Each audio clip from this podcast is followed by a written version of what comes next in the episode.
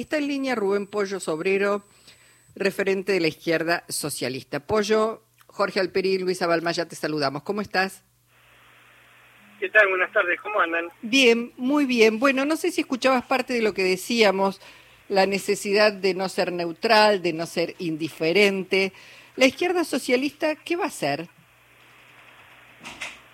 No, nosotros estuvimos discutiendo porque mm, eh, esta es una elección muy difícil, ninguno de los dos candidatos nos representan, eh, son candidatos de ajuste, vamos a tener problemas cuando gobierna cualquiera de los dos, obviamente, pero ahí me parece hay una cosa que es un límite, que es el fascismo.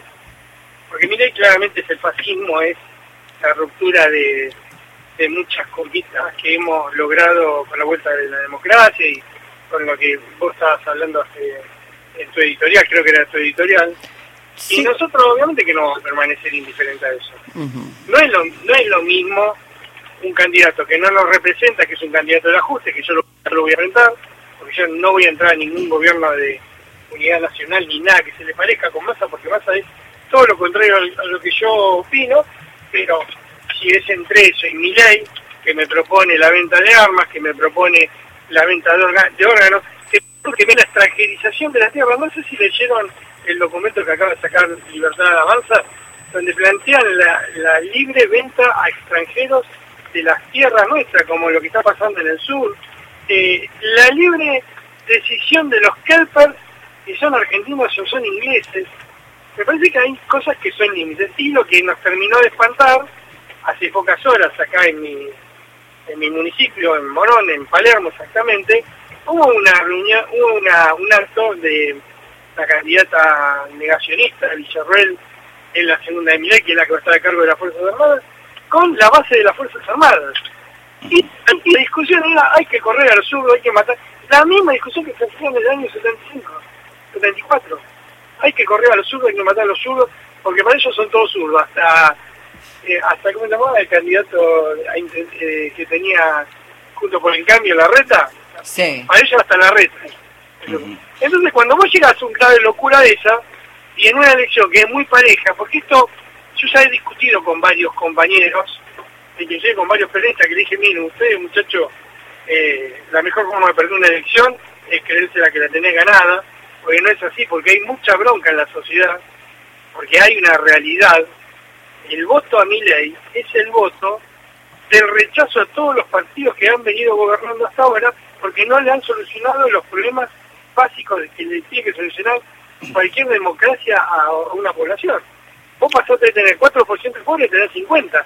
¿Y eso vos te crees que la, te lo van a facturar en algún momento? Que, vos vivas como vivís y te lo ves a instaurarle en un yate donde nosotros le pagamos eh, el viaje, las mujeres, ¿vos te crees que no te lo van a cobrar? ¿Vos te crees que no te van a cobrar el 140% de inflación? Bueno, por eso yo también quiero ser muy claro muy claro quiero ser esta discusión porque es muy difícil. Yo respeto a todos los compañeros que votan en blanco, que no quieren ir a votar, por todo lo que puedan plantear de masa, que podemos compartirlo. Ahora, muchachos, ¿se imaginan que gobierne mi ley en este país? ¿Se lo imaginan dos minutos? Si mi ley llega a ganar con el 1% o el 2%, que es lo que muy ajustado marcan algunas encuestas serias, Pollo, eh, a votar en blanco. Entonces, ¿dónde te paraste? Pollo se escuchó tanto en Juntos por el Cambio como en La Libertad Avanza, referentes de las dos fuerzas políticas, plantear que, que explote todo, que haya un estallido, e incluso que fuera antes del 19. ¿Qué, qué lectura haces de eso? Y claro, si los muertos los metemos nosotros, no los meten esos hijos de puta, dicen que estalló todo. Esos tipos son los que les, tienen orgasmo cuando ven a nuestra gente pasar hambre. Y perdóname que sea tan brutal a esta hora, pero no, no se merecen más que el desprecio de, toda la sociedad. Porque que estalle todo, ¿sabes lo que significa que estalle todo? Que haya gente que no coma, por ejemplo. ¿Entendés? Que haya, que haya, que haya eh, compañeros que pasen a ser pobres, que hayan compañeros que vivan en la calle. Pero también ellos no tienen esos problemas. ¿Usted cree que Patricia Bullrich va a tener algún problema si el dólar sube un poco más o baja un poco más. No, a ellos lo, único que les importa es ver cómo saquean el país. Ya lo hicieron con Macri y ahora lo quieren hacer con Milei. Por eso es muy, en esta elección, nosotros en otras elecciones llamamos a votar en blanco, pero en esta elección eh, no no se puede ir con, y con todo el respeto hacia todos los compañeros que piensan distinto a lo que yo estoy planteando. De mi espacio y de otros espacios. Claro. Nosotros, muchachos, acá gana Milei, después nos vamos a arrepentir, ¿eh? Claro, porque Después nos vamos a arrepentir. yo pensaba, bueno, un, un- digo, es democracia donde vos podés peticionar, donde podés parar, donde podés este, tratar de modificar las condiciones, o es casi dictadura cuando vos la escuchás a Victoria Villarruel, cuando lo escuchás a, a Milei, está claro que no van a parlamentar, que van a meter, como vos decís, palos. Es la noche más oscura lo que viene. Mira, yo te recomiendo, no sé si lo viste, el video de Cecilia Pando, que sacó la semana pasada. Sí, Donde, porque si hay algo que no se le puede decir a estos libertarios, que eran como Menem, que te decían, no te decían a hacer, porque si no lo votan, estos te dicen lo que van a hacer. Y, y Pando fue clarísima. Hay que dar, el primer día de gobierno hay que dar el indulto, porque el ajuste que hay que hacer es feroz, van a estar los trabajadores en la calle y eso hay que contenerlos. Cuando hablan de contener, no es que nos quieren contener, nos quieren recagar a palos. Por eso necesitan que las Fuerzas Armadas no tengan a sus jefes en prisión. Es muy claro, yo les recomiendo que lo vean, que lo busquen, ese video, porque es clarísima. Le está chantajeando a, a Milei diciéndole, che, larga a todos los milicos que metiste en cana por genocidio, por robo de bebé, por tortura, porque somos los que te vamos a apoyar cuando haya que cagar palo el movimiento obrero. Es eso lo que te están diciendo. Estamos discutiendo de eso. Ahora, dicho eso, permitime también que te diga que hay responsables en la cual eh, haya un sector muy grande de la sociedad que terminen eligiendo a un negacionista. No, eso está claro, perdón, Pollo, eso está claro, lo, lo hemos dicho acá, es de alguna manera, bueno, la, la política que no ha dado respuesta, pero digo, en este momento me parece que el dilema central, la contradicción fundamental que hay que resolver es democracia o antidemocracia, por eso nos parecía muy, muy importante escucharte. Sí, pero ¿sabés por qué te lo planteé y por qué te insisto? Perdóname con todo el respeto que te tengo y todo eso. Porque nosotros tenemos que construir algo distinto. Porque Sí. lo que tenemos no va más. Por eso. Nosotros cuando yo le digo a todo, cuando yo digo a todo el mundo, ayúdenme a construir izquierda socialista, es porque necesitamos construir un partido de los trabajadores que sea de los trabajadores, que represente de, de los trabajadores y la clase media. Eso, la política se olvidó de eso. Mm. Yo creo que hay que volver a esos orígenes. Pollo, ¿por qué, ¿por qué el bipartidismo se rompió con una fuerza de ultraderecha y no con una fuerza de izquierda?